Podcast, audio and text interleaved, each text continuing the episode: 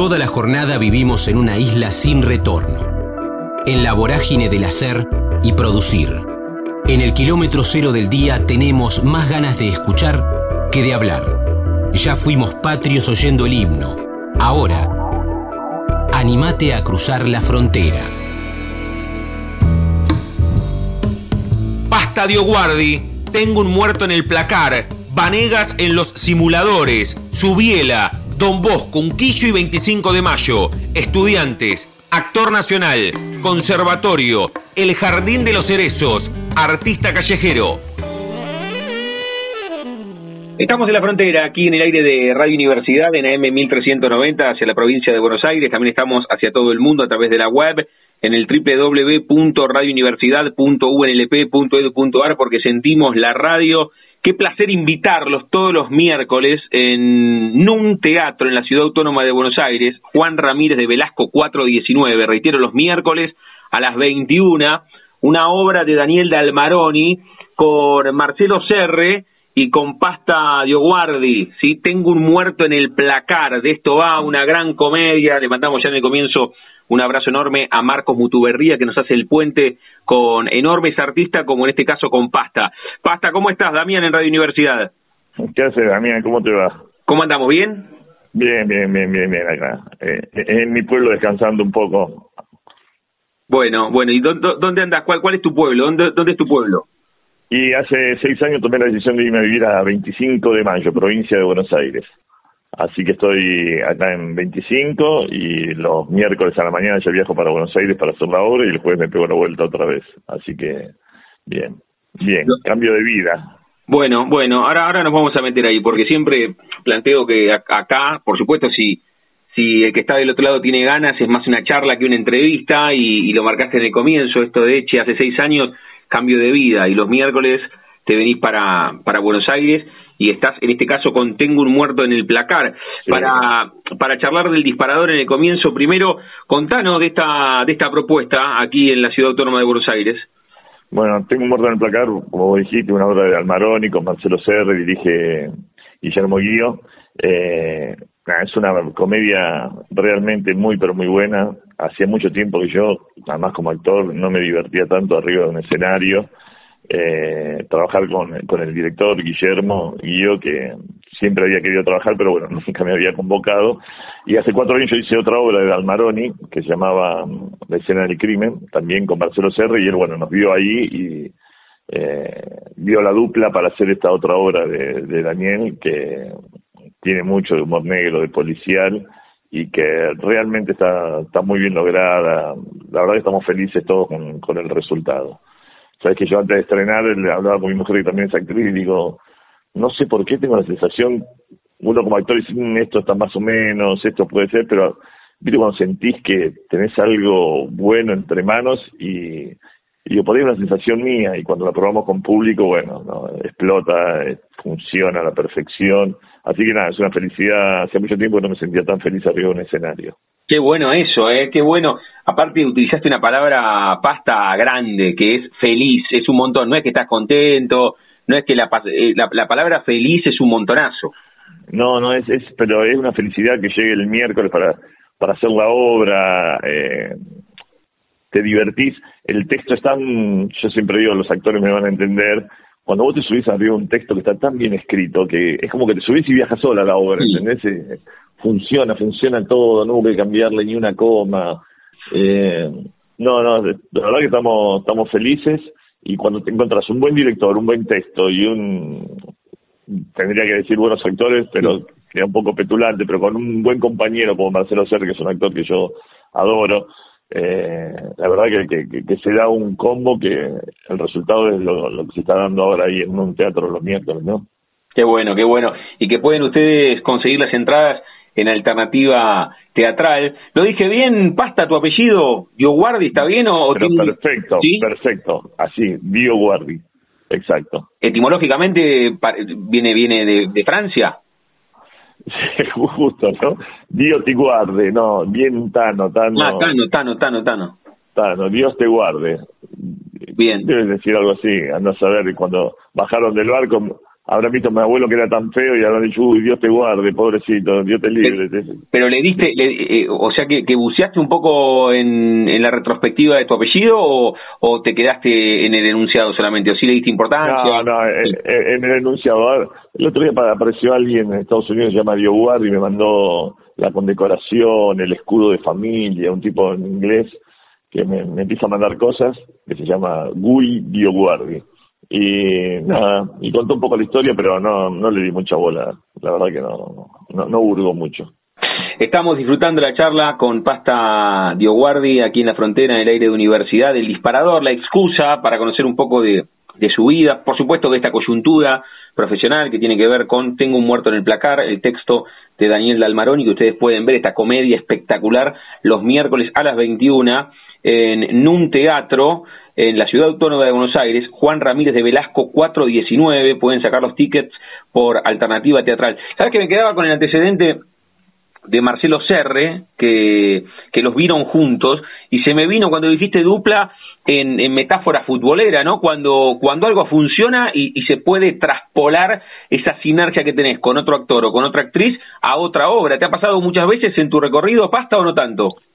Sí, sí, sí, sí, bueno, con, eh, con los chicos, de, con algunos chicos de los simuladores, mm. por ejemplo, con, yo estuve en simuladores, era uno de la brigada B, y somos muy amigos entre todos. Y nada, con Martín también, con Martín Seffel, eh, aparte de simuladores, habíamos hecho una obra de teatro y con Fiore, con el negro, que era Desaforados, con, que la dirigía Esteban Studen y con también después una temporada en Carlos Paz y Daniel Araos, eh, también Quién con Cuál, una comedia de verano, y vas haciendo cosas con actores que, que trabajás y que son amigos y que realmente se, es un placer. Bueno, simuladores mismos, era, éramos un grupo de amigos, o sea, ellos cuatro y la Brigada B éramos todos eh, amigos de la vida, entonces ese plus de amistad, de confianza, de código, eh, o de, traspasa la pantalla o la cuarta pared en, caso de ser teatro, ¿no? Y, la verdad que se hace todo mucho más placentero.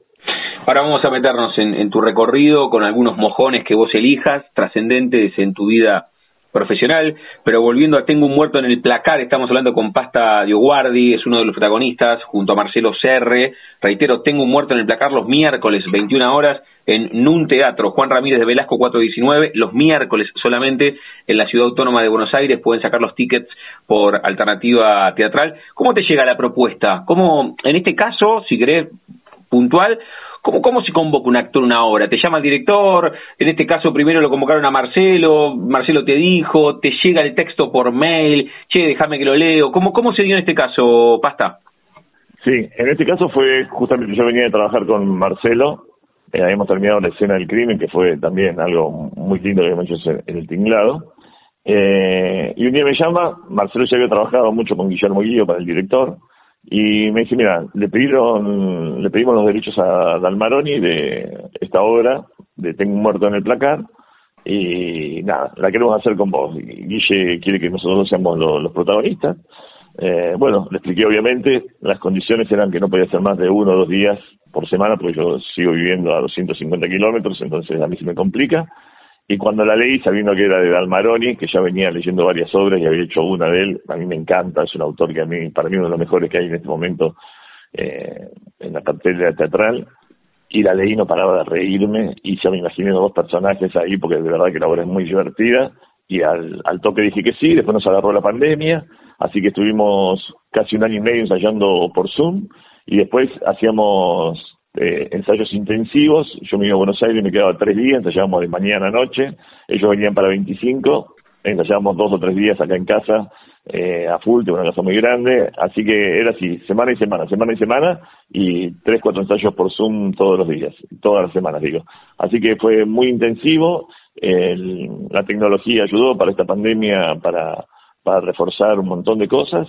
Y, y bueno, y aquí estamos los miércoles ahí en un teatro con, con esta, la verdad, hermosa propuesta, hermosa. Qué bueno esto, Pasta, que contás, que, que cuando hay ganas, no solamente vos venías, porque da la sensación que siempre tiene que moverse el que no está en la ciudad autónoma de Buenos Aires, ¿no? Y, y aunque, aunque tiene que ver parte del cotidiano de la obra de ustedes, de Tengo un muerto en el placar, que ellos vayan a 25, hay un montón también ahí, ¿eh? de, de, de, de, reitero, de la sinergia, de la empatía, hay un montón en eso, de las ganas de hacerlo con vos también, hay un montón.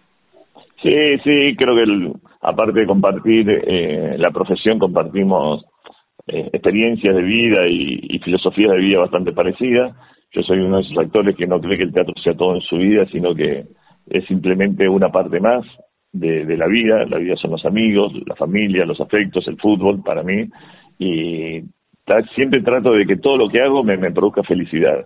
Y bueno, ellos piensan más o menos igual, entonces a los ensayos se les sumaban a la noche los asados en el fondo de mi casa, vivir en un pueblo, yo tengo 50 metros de fondo con árboles frutales, todo, así que terminamos de ensayar a las 9, bañito, y ya arrancamos con el asado, el vinito hasta el otro día de la mañana, entonces la profesión se hace mucho más llevadera y más, más feliz, como decíamos al principio. Bien, bien, profesión y, y, y vocación también, ahora te pregunto del comienzo, pero también más allá de que el teatro no está en la centralidad de mi vida, o tal vez ahora no está, pero, pero sí vocación, sí oficio.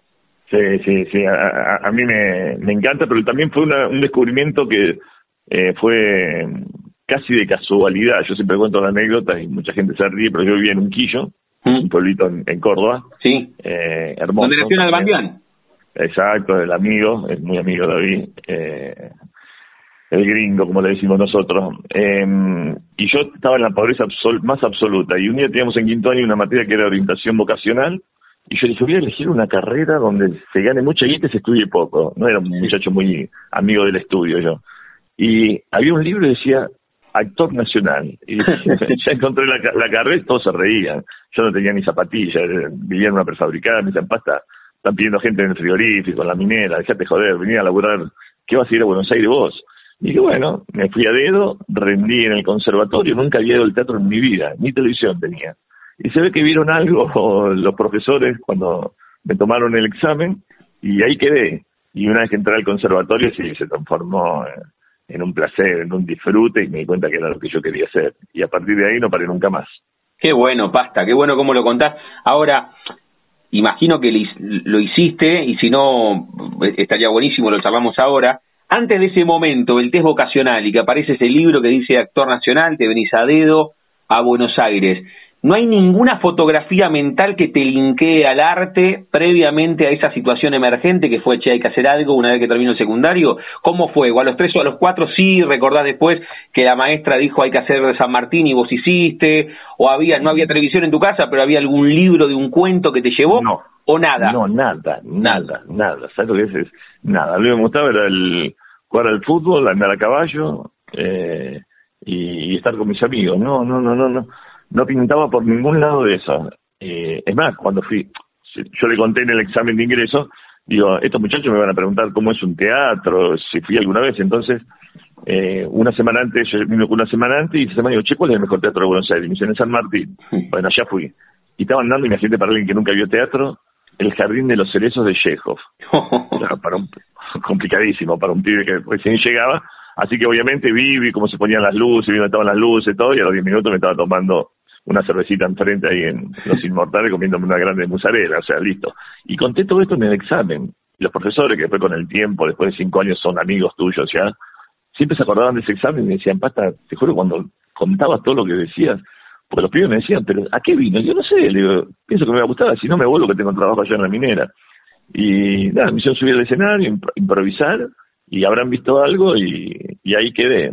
Y como te decía, ¿no? Fue, fue hermoso, porque el conservatorio, yo siempre digo, el que quiere estudiar teatro y siente que tiene la vocación, más allá que puede estudiar con un montón de docentes excelentes que hay en Argentina, porque la verdad que el nivel de, teatral y pedagógico de la docencia en teatro es muy buena.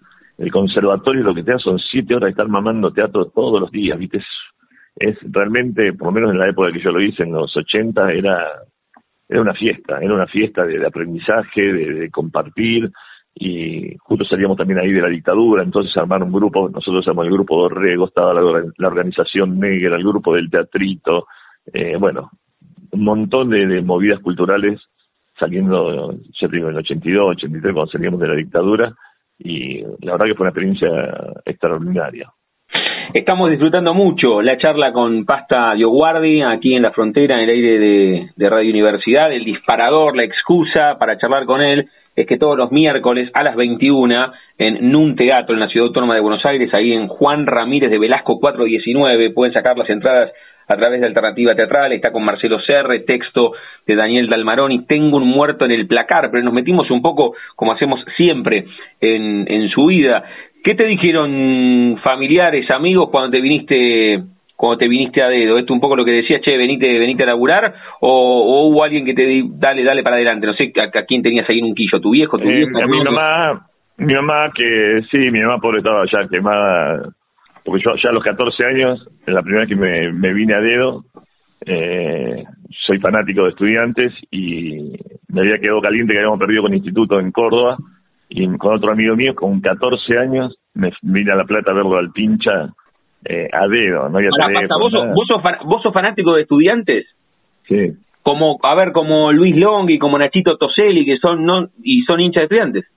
Exacto, y, y con Fede de Liga, que eh, mi compañero antes vivíamos media cuadra y nos íbamos juntos siempre. Fede es bandera de estudiantes, claro. Es bandera, bandera, ahora además con la, la producción de la, del programa de la serie de, Bilardo.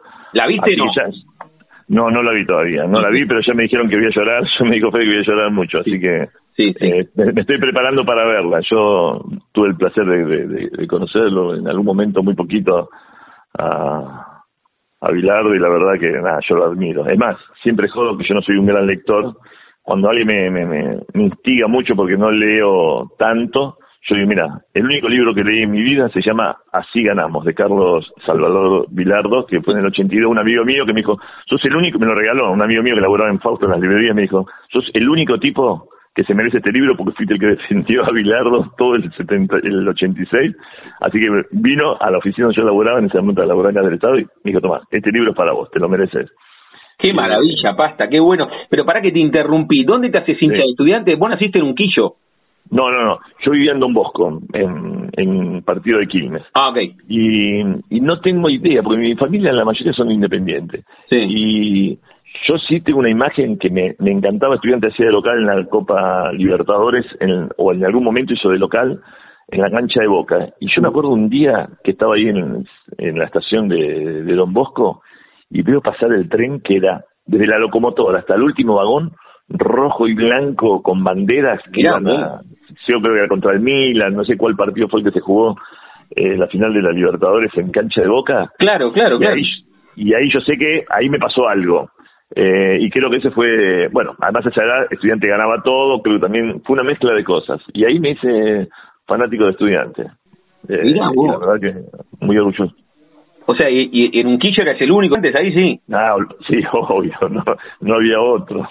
Era, era yo solo. Acá en 25, no, acá en 25 hay, hay, hay muchos pinchas. Es más, tenemos la filial, todo, así que acá estoy un poco más contenido. Allá en, en, en Córdoba era casi solito. Qué bueno, qué bueno. Estamos hablando con Pasta, me entero en la charla, con Pasta Dioguardi, que es fanático de estudiantes. Estamos en Radio Universidad de La Plata. Tengo un muerto en el placar, es la propuesta teatral junto a Marcelo Serre, de Daniel Dalmarón, y los miércoles a las 21 pueden sacar los tickets en Alternativa Teatral. Están en un teatro, Juan Ramírez de Velasco 419. Dijiste como al pasar, bueno, primero, antes, algo que te dije antes de saludarte, ¿de dónde viene el, el pasta directamente? ¿De muy pibe?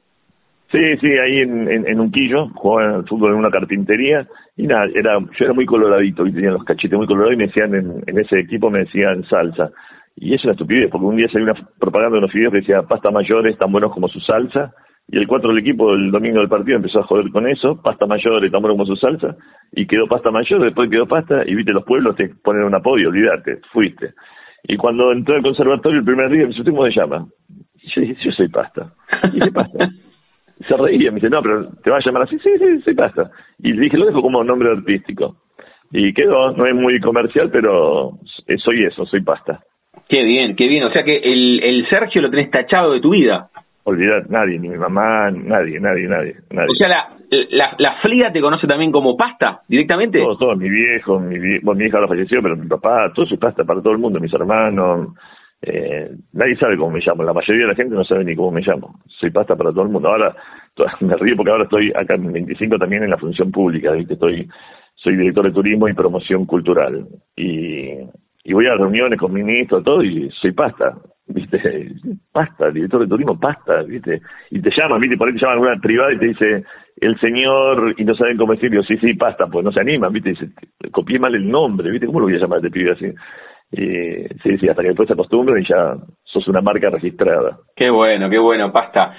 Con, con pasta, estamos hablando con pasta Guardi aquí en la frontera, en el aire de, de Radio Universidad Nacional de La Plata. Eh, lo, dijiste como al pasar, pero yo lo dejé anotado ahí con una chinche en el corcho dijiste hace seis años me vine a 25 de mayo y, que fue un cambio en tu vida. Y también dijiste en algún momento, che, cuando me, cuando me enteré de la obra, hablé con Marcelo y le dije una o dos veces por semana y que el teatro o el laburo no ocupa la centralidad de tu vida. Un poco tu vida ahí la contaste, Don Bosco, Unquillo, te venís Buenos Aires, conservatorio, eh, pasa algo mágico ahí adentro tuyo y, y empezás el recorrido. ¿Por qué te vas a 25 de mayo? ¿Cómo tomas esta decisión, Pasta? porque cuando mi mujer es de acá, que es actriz también, Paula Rebarietti, y yo entro a hacer un reemplazo a una obra también hermosa, que era El día que Nietzsche lloró, que dirigía Lía Yelin, ahí en Teatro de la Comedia, y la conozco a Paula y al poco tiempo, bueno, nos enamoramos y, bueno, decidimos tener hijos. Yo le llevo 20 años y dije, bueno, era algo serio lo que nos venía y dije, si querés hijos, ahora yo ya tenía casi 48 años ahora tengo 60, entonces dije, bueno, si son hijos es ahora. Y tuvimos dos hijos hermosos, y cuando mi hija hace seis años iba a empezar primer grado, nosotros todos los fines de semana veníamos acá, que estaban los abuelos, los primos, todo.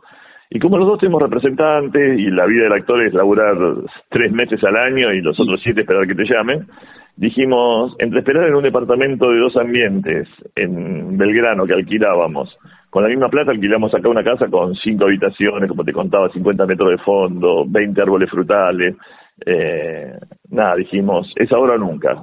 Es un cambio muy grande porque cambia, cambia mucho la cabeza, pero hoy con seis años de, estar viviendo acá, la mejor decisión que tomamos en nuestras vidas, ¿viste? Mis hijos van a una escuela pública, no solo por la calle, acá no hay, en 25 de mayo no hay un solo caso de, robo, entonces llegas a cualquier hora de la noche, dejas las puertas abiertas, metes la camioneta, eh, no pasa nada, nada, y, se puede hacer muchísimo y entré los primeros cuatro años, eh, acá hay un municipio compañero, yo pertenezco a esta agrupación al frente de todo. Muy bien, está bien que lo diga, bien, pasta, bien que lo diga, dale. Sí, sí, sí, por supuesto, la verdad que, que, estoy muy contento. Y el Hernán Ranqueo, que es el intendente, los primeros cuatro años que gana la elección, o sea, yo llego y estaba él recién asumido, ¿no? Y yo por mi cuenta, en los cuatro años me acerqué a Cultura y hicimos, justo se una película con el negro Palomino, lo traje al negro, a Fiore, a todos, estrenamos acá, hice un festival de circo, un festival de cine, un festival de títeres, de teatro,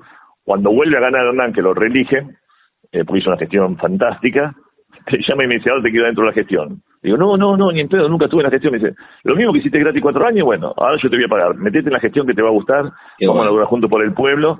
Y primero con mucho vértigo, con mucho miedo, eh, porque era algo desconocido, pero la verdad que me, me gustó, me gustó mucho, creo que hay mucho para hacer, eh, y está bueno desde tu humilde lugar, le quiero dejar un pueblo mejor a, a mis hijos y hacer todo lo que pueda desde, desde mi lugar para para mejorar la vida de, del vecino, ¿no? Porque es así, desde la cultura, que esté una persona que, que, vino de la cultura, que estoy de los dos lados del mostrador, eh, está bueno porque a nivel cultural también está bueno entender que es algo muy importante para todos los pueblos, ¿viste? Porque a veces parece que como no es tan necesario, ¿viste? Si vos tengo un presupuesto, ¿en qué lo gasto? ¿En una ambulancia o en una o en cultura? Obviamente, lo más urgente es una ambulancia, pero es importante que haya un presupuesto para cultura, para la educación, para todo. Entonces, eh, la verdad que estamos haciendo cosas muy interesantes acá en, 25 de mayo. Qué bueno, y, son esos goles que se celebran más, ¿no? Por supuesto, digo, los goles auto autogestionados. Yo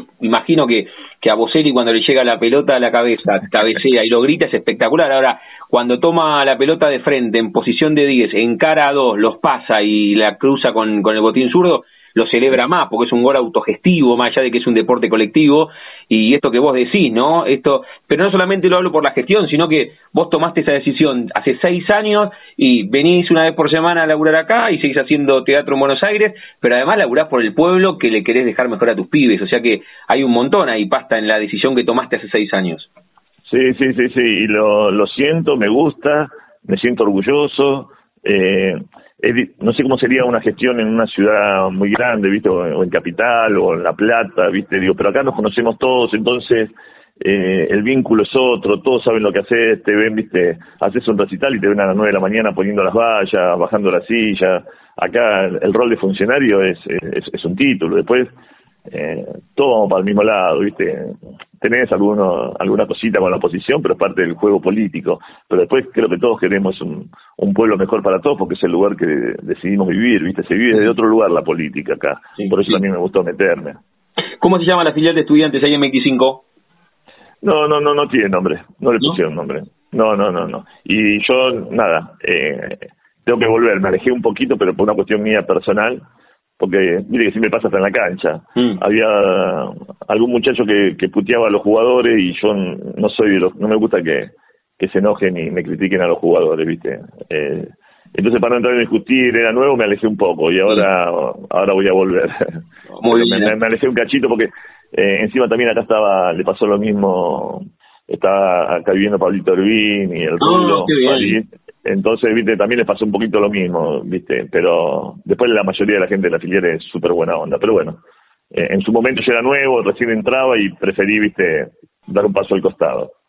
Con Pasta Dioguardi estamos charlando, disfrutando de este momento, le voy a hacer alguna de las últimas y lo voy a dejar recordando siempre que estamos hablando con él, la excusa es que tengo un muerto en el placar, está en el Teatro NUN una vez por semana, los miércoles a las 21, Juan Ramírez de Velasco 419, pueden sacar las entradas por Alternativa Teatral, un texto de Daniel Dalbaroni, está junto a Marcelo Serre, que ya hablaremos también con él. Ahora en 25 sos un vecino más, estás en la gestión pública ahí como director de Turismo y Cultura, pero ¿qué te, pasó desde, desde ese momento hasta hoy? ¿O cuando venís a Buenos Aires, te pasa algún día que alguien no te salude en la calle por los simuladores y la Brigada B o no? No, no, sí. En 25 no, al principio sí era, era una cosa de todos los días, ahora ya ni me saluda, no, soy un vecino más. La verdad que acá la gente es, de verdad, es un pueblo con una calidad humana increíble. Eh, nada, somos todos, de verdad, es, llegué bien, supongo que también me considero un buen tipo y, y, que generé todo eso también, pero realmente soy uno más. Eh, vivís la, la amistad de otro lugar, así que acá nada, pero sí, soy simulador, puedo hacer mil cosas, ¿viste? O sea, protagonicé con su biela, no sé, hice mil cosas, pero no, soy el simulador, ¿viste? El simulador, Vanegas, eh, y me gusta porque la verdad que fue un producto, me, siento orgulloso del producto que, se hizo. Sí, eso te iba a marcar, ¿no? Parece una boludez, pero a medida que pasan los años, es, es como un montón. Claro, sos un simulador y, más allá de tu currículum vitae, frondoso, teatro, recorrido, hay un montón. Sos, sos, sos vanegas de los simuladores y, y, eso a, veces pasa toda una vida y no, no pegás un personaje de esos, pero también es cierto que, que vos seguiste haciendo un montón de cosas y quedaste ahí también, pasta.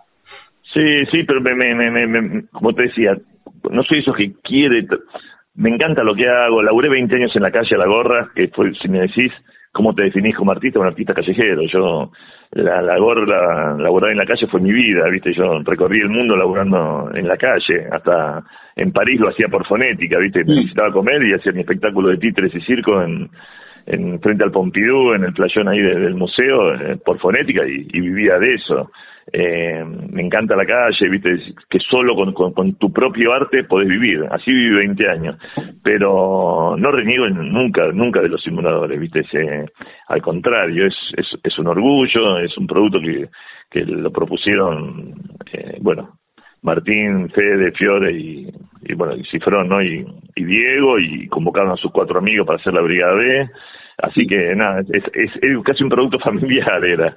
Así que no, muy, muy, muy, muy contento y al contrario, llevo la bandera bien alta de los simuladores. Sí, sin duda, y nosotros los espectadores lo agradecemos, ¿eh? porque ha sido evidentemente un mojón en la historia de la televisión argentina, sin ninguna duda. Estamos hablando con Pasta Dioguardi aquí en la frontera, en el de Universidad. Pasta, antes de hacerte la última, eh, me parece que tiene más potencia cuando los propios protagonistas, ya sean actores, actrices, músicos o músicas, invitan a los que nos están escuchando. ¿Invitás a los oyentes de, la frontera que estén los miércoles a las 21 en el teatro? Sí, por supuesto. Eh, los quiero invitar a todos los que están escuchando La Frontera a un teatro eh, ahí en Ramiro Velasco para que se ubiquen, es de Escalabrini, Ortiz y Corrientes, una cuadra, es un teatro divino, además un teatrito hermoso, por eso lo elegimos también. Van a ver una comedia que se van a reír de principio a fin, pero de verdad, eh, me cuesta venderlo porque digo, vayan a ver y después se van a dar cuenta de lo que les digo, porque la gente sale feliz. Eh, tengo un muerto en el placar a las 21 horas todos los miércoles con entradas a mil pesos, la pueden sacar por alternativa teatral. Eh, yo sé que lo van a agradecer. El que vaya a verlo va a salir a decir qué bueno que vine, porque realmente eh, tenemos una comedia que, que va a dar que hablar cuatro miércoles con estudiantes jugando por Copa Libertadores, justo los miércoles. Quiero matar, ya sé, ya sé, ya salgo y lo primero que hago es prendo, o sea, llego al camarín y antes de cambiarme prendo el teléfono y veo los resultados. Qué salto tuviste, pasta, impresionante. Cuando cuando deje de jugar estudiantes los voy a ir a ver, porque tengo ganas de verla a la obra y, y justo me toca hacer fútbol también aquí en la radio, entonces, che, los miércoles juega estudiantes, así que no se puede, así que pasta, increíble. Pasta, cerramos cada una de las charlas jugando con el nombre de nuestro envío, a todos y a todas les consulto si tienen un momento frontera en sus vidas que no se refiere a un lugar geográfico, sino un momento rupturista, bisagra, decisivo, desde lo personal o desde lo profesional. Cuando te viniste a dedo a Buenos Aires, cuando te dijeron pasta y eras muy pendejo y te quedó para siempre, cuando te fuiste a 25 porque con tu compañera dijeron vamos a ser padres, los simuladores, haber laburado, la gorra en París, esto de la función pública, un momento frontera en tu vida, ¿puedes elegir? Y eh, sí, eh, el día que mi mujer me dijo que estaba embarazada. Ese día cambiaron todos los parámetros. Yo ya tenía casi 50 años, había decidido por, por decisión propia, yo ya había tenido otros matrimonios, de no, tener hijos porque pensé que no, que era feliz, que era feliz eh, realmente sin hijos. Y cuando me dijo esa mañana que, que estaba embarazada, bueno, después todo, ¿no? Que vino Julia y Manuel, eh, nada, la felicidad fue, fue plena y todo tomó otro rumbo, así que ese para mí es mi, bisagra en la vida. Pasta, gracias por la charla, ¿eh? como dijiste hace un rato, cuando, cuando se rompe la, la frontera de, de la tele o de la cuarta pared en teatro, acá rompiste un poco también el parlantito de, de la radio, porque cada respuesta tiene sentido, es, es eh, profunda la respuesta, así que agradecemos cada una de estas charlas que van más allá de la coyuntura o de contar que estás en teatro, así que agradecerle primero mucho a Marcos que nos tendió el puente, felicitarte por la obra y, ya nos conoceremos personalmente y cuando vengas a La Plata a ver al pincha nos conocemos también, dale. Dale, dale, me encantaría, Damián, gracias por la nota, la verdad, hermosa nota, eh, que a mí me gusta también poder que conozcan a la persona también, quién es el actor, porque somos absolutamente igual que cualquier otro y me sentí súper cómodo, así que un millón de gracias y bueno, y los que quieran, los miércoles ahí en uno esperamos. Gracias, Damián. Está buenísimo, Pasta, como, como el otro día contó el loco Díaz, ¿no? Anclo todo con estudiantes, pero detrás de cada futbolista, de cada actor, antes que nada hay una persona que, que tiene sus propios fantasmas, sus propios miedos, así que está buenísimo. ¿eh? Con Pasta Dio y la charla aquí en la frontera. Pasta, gracias por este rato. A ustedes, gracias Damián. Un abrazo grande. Convencidos de que cada persona tiene una historia para contar. La Frontera. Coleccionamos charlas en el aire radiofónico. Pablo Angeli, actor, comediante, Luli, Flores, El Once, Caminatas por Corrientes, Hacer Reír a la Vieja, Parque de Diversiones, Match de Improvisación, UTN, Jim Carrey, Centro Cultural Rojas. Estamos en la frontera, aquí en el aire de Radio Universidad, en AM 1390, hacia la provincia de Buenos Aires. También estamos hacia todo el mundo a través de la web, en el www.radiouniversidad.unlp.edu.ar, porque sentimos la radio. Quiero invitarlo por teléfono. Lo más trascendente es que el próximo viernes 18 viene a la sala del Teatro Bar, los amigos y amigas del Teatro Bar, ahí en 43, entre 7 y 8, a Pablo Angeli con Luli, el tóxico de mi vida, nominado con el Estrella de Mar en la ciudad de Mar del Plata. Bueno, hace, hace muchísimo que, que tiene como esta carta de presentación, aunque labura desde muy, muy, muy pibe. Ahora le vamos a preguntar en ese recorrido, pero, pero el viernes viene aquí a la ciudad de La Plata y antes lo invitamos por teléfono. Pablo, ¿cómo estás? Damián en Universidad. Hola Damián, ¿cómo estás? ¿Cómo andamos, Pablo? ¿Bien? Eh, espectacular, Damián, espectacular. Gracias por el llamado, la invitación. No, el amor, el cariño. Sí, sí, gracias. Gracias a vos. Ya que decís esto, sabes que siempre les pregunto a ustedes los, los artistas, los que tienen que ver con, con el humor, con, con, la actuación en general, con la música, si, si es especial llegar a La Plata. Y yo entiendo que, que a vos te ha ido muy bien cada vez que ha venido aquí a la capital de la provincia de Buenos Aires. ¿Le erro? ¿Es una impresión o, o ha sido así? No, no, está bueno. La, la, Plata fue una de las primeras ciudades donde yo me animé a salir, digamos, de gira, eh, cuando nunca lo había hecho. Este, y de eso te hablo no más de seis años. Yo, mm. yo no salía de gira hasta, hasta hace seis, siete años con los espectáculos y La Plata fue uno de los primeros. Digo uno de los primeros porque en realidad la primera fue Rosario. Mira. Pero después me fui a La Plata y tienen como esa misma energía. La, la, Plata tiene una energía así artística de, de ir a ver eventos, recitales, teatros, abrumadora. Hay gente de todos lados, porque van a estudiar mucho ahí, entonces se arma ahí como una comunidad muy interesante. Y siempre me ha ido bárbaro, tiene una energía super power para el humor, para, para, para, para proponer eh, propuestas artísticas, eh, nada, interesantes, eh, renovadoras, así que la verdad que ir a La Plata me, me, me recontra divierte. Qué bueno, Pablo, qué bueno. Pablo Angeli lo está diciendo el próximo viernes, llega con Luli, el tóxico de mi vida, al Teatro Bar, ahí en 43, entre 7 y 8. Bueno, Pablo, ahora, ahora nos metemos en tu recorrido, si tenés un ratito, pero contanos la expectativa de este, de este próximo viernes, ya no, no tanto en, en retrospectiva como contaste, sino mirando para adelante y lo que tiene este nuevo espectáculo. Bueno, es, un, es el show, el público, te digo lo que me dice el público, ¿no? Para que no piense que lo invento yo es eh, la temática del show es lo más eh, cercano a lo que yo propongo en los videos. Claro. Eh, yo soy un artista que vengo desde el año 2000 laburando y las redes sociales lo que me dieron fue un empuje para ser un poquito más masivo. Pero bueno, yo tenía un backup en el teatro under de, de muchos años y de hacer cosas de personajes, cosas bizarras, bueno, humor de todo tipo. Y, y, al principio llevaba más ese, más ese lado, ¿no? A los shows. O sea, la gente me conocía en los videos de Instagram y en el teatro hacía una propuesta más de, teatro under, mm. que estaba, obviamente que estaba espectacular, pero bueno, era como, y este, este es el primer show de Luli donde llevo, digamos, esa luz de los videos de Luli que vos ves en Instagram, llevado al, al, al, al, teatro, ¿no? La temática, los personajes que hago, no solo hago a Luli en, el Instagram, hago, no sé, a la madre, a un amante que ya tiene, que, a un chico que la pretende, bueno, todos los personajes que hago ahí los llevo y cuento toda una historia de amor en base a, eso. Y bueno, nada, es como lo que me dice el público, ¿no? Que, además de que es súper divertido, es en realidad una historia de amor, una historia de amor, se llama El Tóxico de mi vida, es una historia de amor con un final inesperado. Hmm. Eh, que pasa ahí en un momento, así que nada, me, me súper divierte hacerlo. Desde que arranca el show, porque es meterme en juego con pantallas, a diferencia de los shows anteriores que eran monólogos de stand-up. Claro. Esto es toda una aventura que hago de entradas y salidas. Nada, es una historia de amor, está bueno, es algo, es lo más parecido a un, a un show de teatro, digamos, que, que hice con Luli. Qué bueno esto que decís, dos cosas anoté.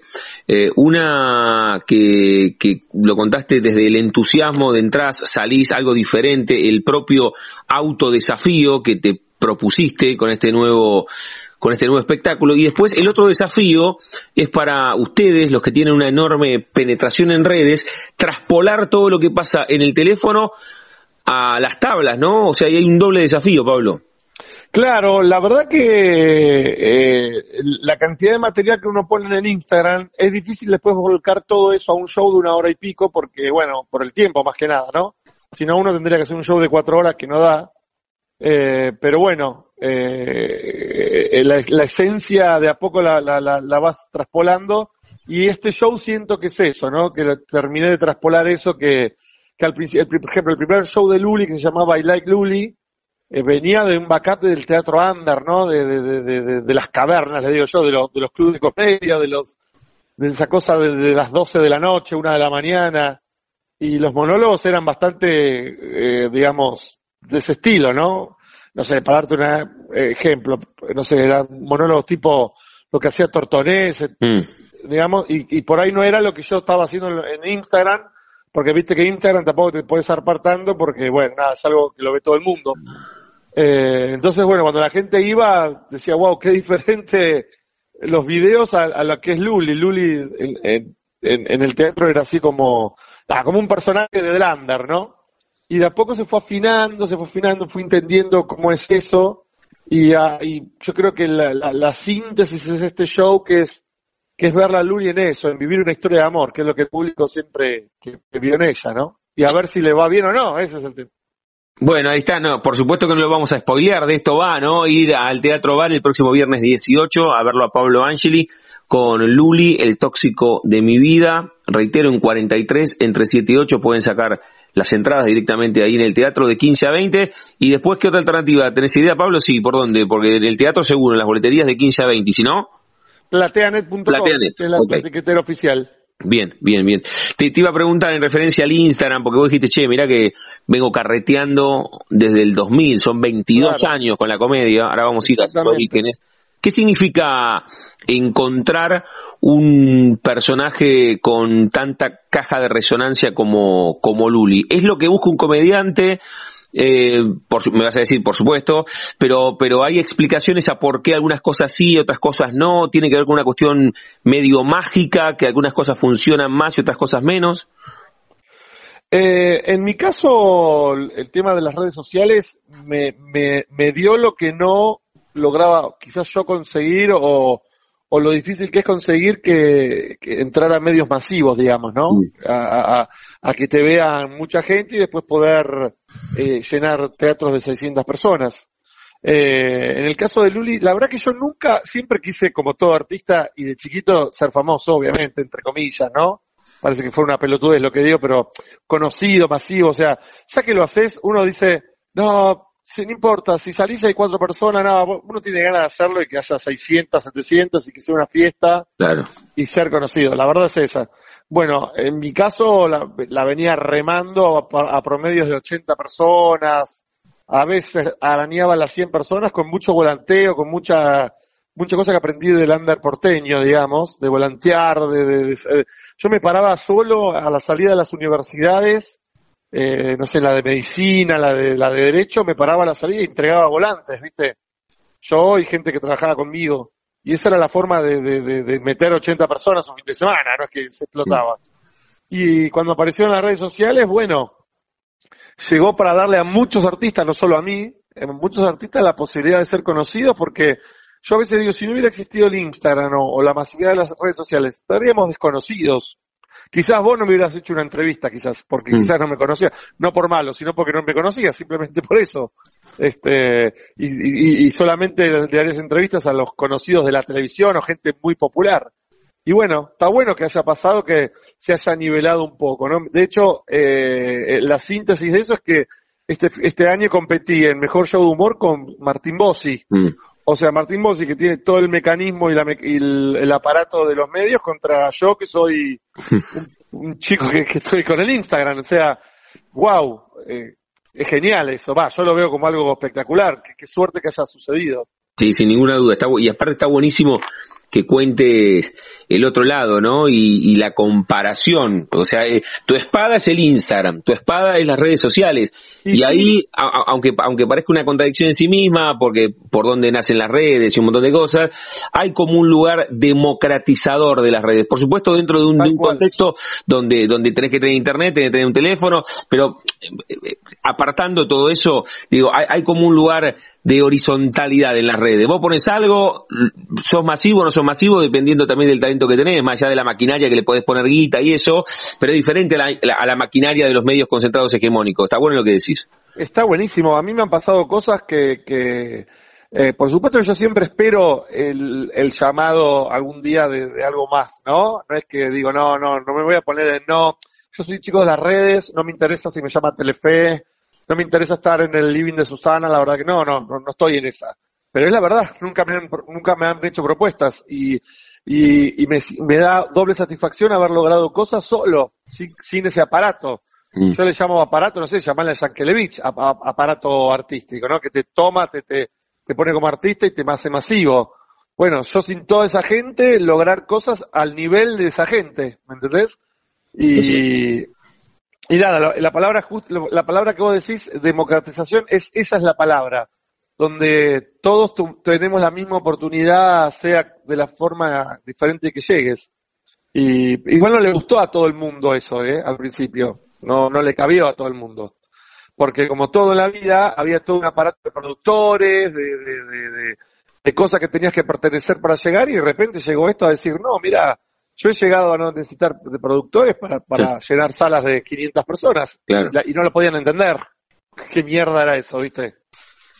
No, no, por supuesto, tenés que batallar un montón contra eso, es cierto, es cierto, está buenísimo como lo está contando Pablo Angeli, que el próximo viernes 18 llega al Teatro Bar 43 entre 7 y 8, pueden sacar las entradas directamente ahí en el teatro de 15 a 20 o si no se meten en PlateaNet y buscan Luli, el tóxico de mi vida, es el nuevo espectáculo que trae Pablo a la Ciudad de La Plata, que ha venido con otros espectáculos con Luli, pero en este caso es un nuevo espectáculo en este calendario 2022. Pablo, recién te decía, pusiste como una línea de tiempo ahí, hablaste del 2000, ¿Cuál es la primera fotografía? No esa, seguramente hay otra previa, que te linkea al arte, que te linkea a que te gusta el tema, en tu caso, de la actuación, del humor, capaz que a los tres o cuatro años te parabas arriba de una mesa en una reunión familiar, o la maestra a los ocho dijo hay que actuar de San Martín en el colegio, levantaste la mano, te subiste al escenario.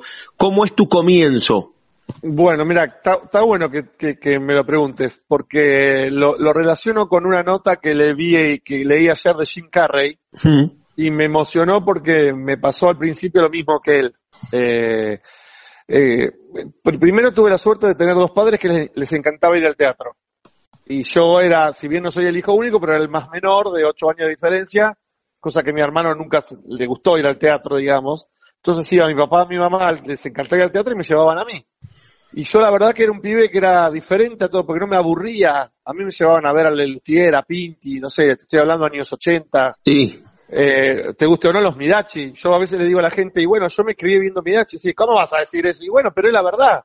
En mi época eran los Midachi que le estaban. No estaba, no sé, eh, Gasalla y Perciavale eran unos años antes, una época antes. En mi época que eran los 90, donde yo era niño, era Lelutier, era Pinti, era, bueno, salsa criolla con Pinti, era, era Midachi, era, bueno, y de Lander, no sé, gambas al ajillo, que inclusive mi mamá las fue a ver y me llevó.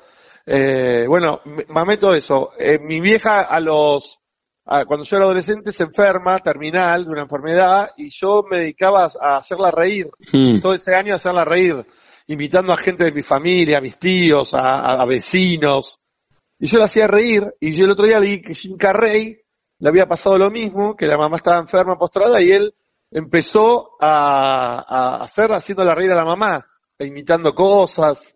Así que bueno, no, no es tan diferente los orígenes de un comediante, ¿viste? Las cosas son muy parecidas en algunos casos. No, no, digo que a todo el mundo tiene una mamá enferma postrada, no, pero eh, como que, digamos, la cosa viene de niño, ¿no? Entonces es el payaso de, de niño. Mm, sí, o sea que apareció también un poco por la necesidad familiar, esto de hacer reír a tu vieja, un poco... Claro, lo, tenía como innato, se ve en mí, y, yo la, hacía reír mucho a mi vieja, es uno de, los recuerdos que tengo, más del último año de, mi mamá, que después fallece, eh, a, hacer imitaciones, ella tenía una hermana y yo la, yo la imitaba, eh, porque era muy personaje, entonces se cagaba de la risa, y bueno, nada, o imitaba a mi viejo, o viste cosas que cosas internas de la familia, viste nada, y, eh, se ve que eso me dio como la primer práctica eh, para, para después lo que vino.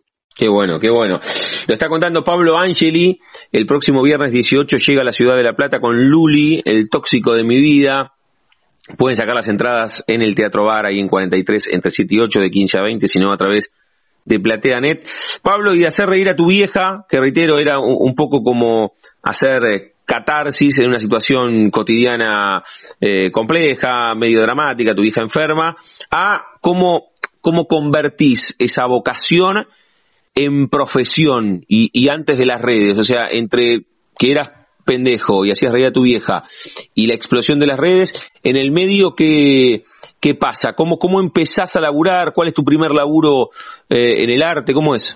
Bueno, en el medio, cuando mi mamá fallece, yo me quedo con mi viejo y con mi hermano. Mi hermano al toque se, se, se casa, digamos, o se va a vivir solo.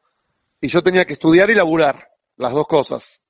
Eh, y una de las cosas que laburaba era en el 11, en el rubro del calzado, Mm. y siempre volvía caminando por corrientes a, a Callao.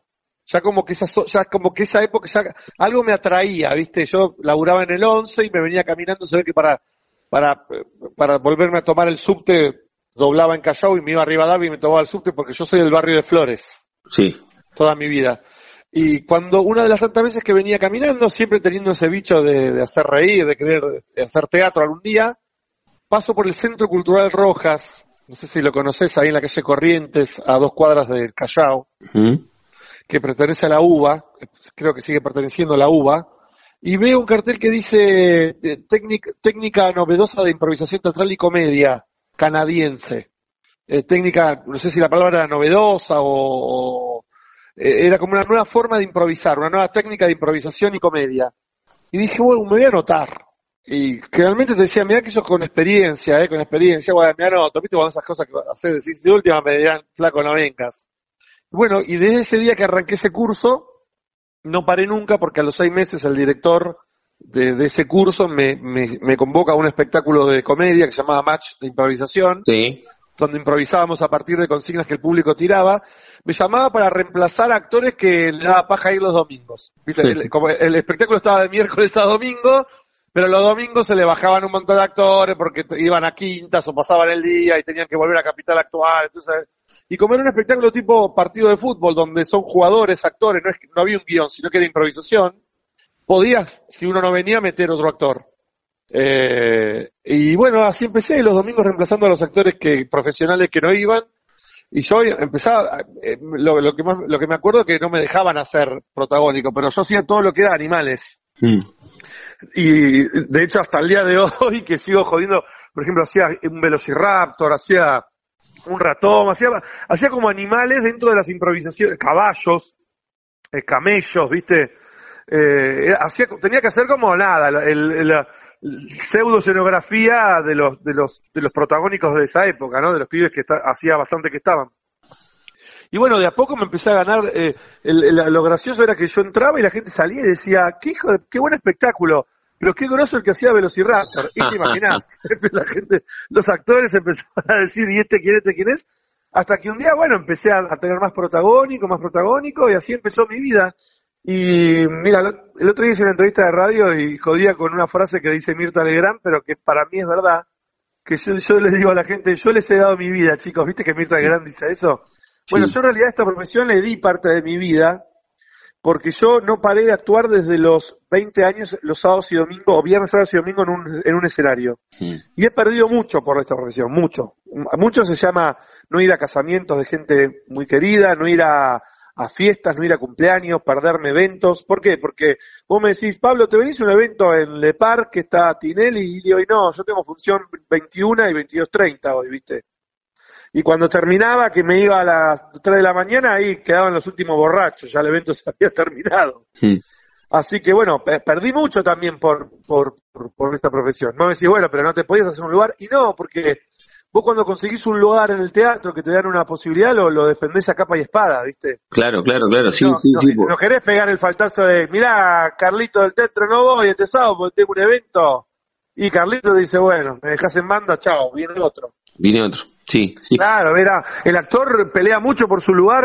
A veces quedamos como forros inseguros, pero lo- el problema del actor es su, su, su inestabilidad, eh, tanto laboral como económica, ¿viste? No, claro, imagínate que siempre, siempre a los que nos siguen en cada una de las emisiones, ya sea al aire o después esto se convierte en un podcast y lo subimos a Spotify, que me, que me marcó mucho una frase de Juan Leirado, Juan Leirado, que me dijo, che, mirá que nosotros somos, somos tipos que, somos desempleados que de vez en cuando tenemos laburo, y me lo dijo Juan Leirado. Claro, claro. Entonces a vos, tenés, vos tenés un, te- a vos un teatro te dice, bueno, te doy los sábados a las 11. Eh, rompete el culo para traer gente y claro, no faltas nunca. Entonces te viene, no sé, tú, no sé, he faltado hasta cumpleaños de 15 de sobrinas. Dice, Mm. ¿venís al cumpleaños de 15 de tu sobrina? Eh, no, viste, y, y- y- y está bien, mirar a la distancia es discutible. Por ahí vos decís, sí, bueno, pero un día podés decir que no. No, no, no te va a echar el teatro. Pero bueno, viste, el, el actor tenemos ese miedito. Pablo, te- te- te va- eh, me, quedo con, con Pablo Ángel, estamos charlando el viernes 18, viene al Teatro Bar con Luli, el tóxico de mi vida, las entradas directamente ahí en 43, 7 y 8, la sala de los amigos y amigas del Teatro Bar. Y si no a través de PlateaNet. Me quedé con, con el comienzo, tu vieja, tu hermano se fue, se casó, te quedaste con tu viejo, ¿te bancó siempre tu familia en esto o pensaron que era hobby y después se preocuparon por la propia inestabilidad que tiene el arte? ¿Cómo, cómo la llevó tu viejo? ¿Cómo la llevó tu hermano? ¿Cómo la llevaron tus amigos? Diciendo, che, diciéndote, Pablo, está bueno como hobby, pero no sé si como laburo. No, mi viejo un 10, se portó un 10 porque eh, a- yo al perder a mi a mi vieja, viste cuando se va cuando se va la parte femenina de una familia, a- a- ahora hablan del feminismo, pero siempre fue feminista el mundo, viste. Cuando son todos varones y se va la, la- se va se muere la mujer, quedás tres chabones viviendo juntos, es así. Se pierde la familia, viste, es así. Y pasás a ser nada. Yo cuando se murió mi vieja, que era, era la que unía todo, viste. Cuando se muere éramos tres chabones que vivíamos juntos, Mm. entre, entre comillas, ¿no? Y que teníamos que salir adelante, ¿viste? Eh, de hecho, después mi, mi papá con el tiempo se hizo otra pareja y mi hermano se casó, o sea, bueno. eh, lo- pero mi viejo un 10, ¿viste? Al verme, al verme que yo perdía a mi vieja y que, que, que, que, que lo que me hacía feliz era eso, jamás me puso un impedimento. Al principio de los primeros años me pedía que no deje la facultad. Yo, Mm. yo me anoté en la UTN, años 90, que estaba de moda analista de sistemas por el tema de la computación, bueno, es para gente vieja eso. Y este, entonces mi viejo me decía, bueno, pero total de no dejar la facultad, ¿viste? Porque la facultad era, en los 90 era muy marcado los padres pidiéndote que estudies, ¿viste? Ahora también, pero bueno, ahora está como medio más raro todo. Eh, y bueno, logré cuatro años de, de- de facultad, pero cuando empecé a laburar de esto, bueno, me tiró, ¿viste? Sí, sí, sí, está Me bueno. tiró y, y la verdad que no era mi mundo la facultad. Yo salía en los recreos o, o- o- o- o cuando terminaba una materia y venía otro profesor que salía, salía al- al bar de la facultad y las conversaciones eran Bill Gates, ¿viste? Y yo no era Bill Gates, yo no, no- yo no quería ser Bill Gates. Yo quería salir y hablar de, de arte, de, de teatro, de, de, bueno, de eso. Y bueno, eh, quizás lo que me faltó a mí es al tener una familia que quería que yo haga algo más estructurado, me faltó la de lo que le pasó a Gasalla, que, que, que al toque, en medio de la facultad de, de tecnología, fue a la facultad de teatro. Claro. Y eso hubiera sido súper completo para mí, pero bueno, no se dio así. Y tampoco lo reniego, uno vas viviendo en lo que, en lo que se puede. Pero mi viejo me apoyó hasta el también, que falleció hace unos años, dos años, hasta el último día. Y cada vez que me veía progresar más, ¿viste? Qué bueno, Pablo, qué bueno que lo, que lo puedas contar y, en retrospectiva. También le digo a Pablo Angeli, el próximo viernes llega al Teatro Bar 43, 7 y 8 con Luli, el tóxico de mi vida, las entradas a través de PlateaNet o si no directamente en el teatro. Pablo, ahora te voy, a, te voy a dejar que vos invites a los que nos están escuchando a que estén en el Teatro Bar, pero antes cerramos cada una de las charlas jugando con el nombre de nuestro envío. A todos y a todas les pregunto si tienen un momento frontera en sus vidas, que no se refiere a un lugar geográfico, sino un momento rupturista, bisagra, decisivo, que puede ser desde lo personal o desde lo profesional. Algunos creo que fuiste contando cuando tu hija estaba enferma y la hacías reír, esa primera posibilidad que te dan, te subís al escenario y haces animales, la explosión de Luli, haber sido nominado a la Estrella de Mar y decir, che, mira, contra vos, y algún viaje, eh, no sé, algo, algo personal o, o profesional. ¿Vos podés elegir el momento frontera de tu vida? El momento frontera de mi vida, eh, mirá, eh, más que frontera, tengo, tengo un hobby paralelo a mi, de mi vida que el que lo entiende lo, lo toma como algo genial y el que no lo toma como qué pelotudo este. es, yo soy fanático de los parques de diversiones, pero mal, eh, a niveles, a, es algo que lo tengo muy íntimo conmigo, con mi vida personal y con mi, mi, mi, mis seres queridos internos, ¿no? No es algo que lo expreso pero amo los parques de diversiones. De hecho, yo, para que te des una idea, mis viejos, era tan hincha pelota de los parques de diversiones que mis viejos los fines de semana me dejaban en el Italpar, Sí. no sé si te acordás del Italpar, Sí, sí, sí. ellos se iban a tomar mate a la costanera y me pasaban a buscar a las 8 de la noche y yo me quedaba solo en el Italpar. Soy fanático de, de, de, de los parques de diversiones. Entonces, uno de mis hobbies de vida, para lo que yo trabajo, digamos, y cuando me va mejor lo hago y cuando no, no puedo no hacerlo, no lo hago, es ir a recorrer el mundo, pero con motivos de donde hay parques de diversiones. Por ejemplo, no sé, me voy a España, pero digo, ¿dónde hay un parque de diversiones? Está el de la Warner Brothers, eh, cerca de Cataluña, ponele. Bueno, y me voy ahí a conocer Cataluña, pero, primero voy a ese parque de diversiones. bueno, Ni, hablar cuando conocí Universal Studios en, en Orlando, en Estados Unidos, que era como uno de mis sueños, y, lo tengo como grabado en el corazón cuando entré a ese lugar, que es impactante, ¿no? Eh, y bueno, nada, porque soy fanático de eso. Son boludeces, ¿y qué tiene que ver con el arte eso? Pero no sé, me encantan las montañas rusas, me encantan los parques de diversiones, no sé, todo, todo ese mundo pop, digamos, eh, creo que lo voy a conservar hasta mi vejez. No, es algo que no se te va. Qué bueno, qué bueno que lo tengas claro y qué bueno que lo disfrutes y está bueno que lo cuentes y me parece espectacular. Le digo a Pablo Angeli. Pablo, ¿invitas a los que nos están escuchando a que estén el próximo viernes en el Teatro Bar? Pero por supuesto, bueno, la gente que conoce a Luli, que no se pierda este espectáculo porque Luli se mete en una, en una aventura, en una historia de amor. Es como, es como ver una película, es como estar en Sex and the City. La van a pasar genial. El que no me conoce y está escuchando, ¿qué van a ver? Bueno, además de un show de stand-up de un actor, un comediante de, con un backup de, de 20 años, van a ver una historia, un personaje que es súper, súper ameno, súper, este, eh, no me sale ahora la palabra, pero que, que, que, que agrupa a todos los, a, todas las, personas y los sexos. Eh, no se lo pierdan, un humor muy, muy, yo le llamo diferente porque eh, no es, no son monólogos, sino que me hago toda una historia, es una obra de teatro cómica, hecho por una sola persona y de repente flasheas que hay 500 personajes en escena. Así que nada, los espero este viernes 18 en La Plata, gente de La Plata que los amo, eh, en el Teatro Bar y nada, y gracias por siempre seguirme. Eh, lo hago, yo si lo sigo haciendo es porque está el público. Eso es que te dice, no, yo si no me van a ver más lo hago por mí, no, yo lo hago por la gente. Yo lo que necesito es hacer reír a la gente. Si no hay gente para hacer reír, ¿para qué? ¿O no? para eso me voy al parque de diversiones. es un gran cierre. Pablo Angeli con nosotros aquí en la frontera, en el aire de Radio Universidad, lo dijo él recién el viernes 18 en el Teatro Bar, ahí en 43, entre 7 y 8. Ahí sacan los tickets además, o si no, a través de PlateaNet. Pablo, gracias por este rato, eh, por dejarnos conocerte. Gracias a vos, eh, hermosa entrevista. Te mando un beso. Te mando un abrazo enorme. chao, chao. Pasaporte en mano. Noctámbulos con la radio abajo de la almohada equilibristas entre el ayer y la ilusión de mañana. Somos La Frontera. Idea y conducción, Damián Zárate. Idea y colaboraciones, Julián Álvarez. Producción de notas, Puma Gaspari. Edición y postproducción, Juan de Vega. Idea sonora, voz y edición, Diego Carrera. Voz artística, Pablo Dupuy.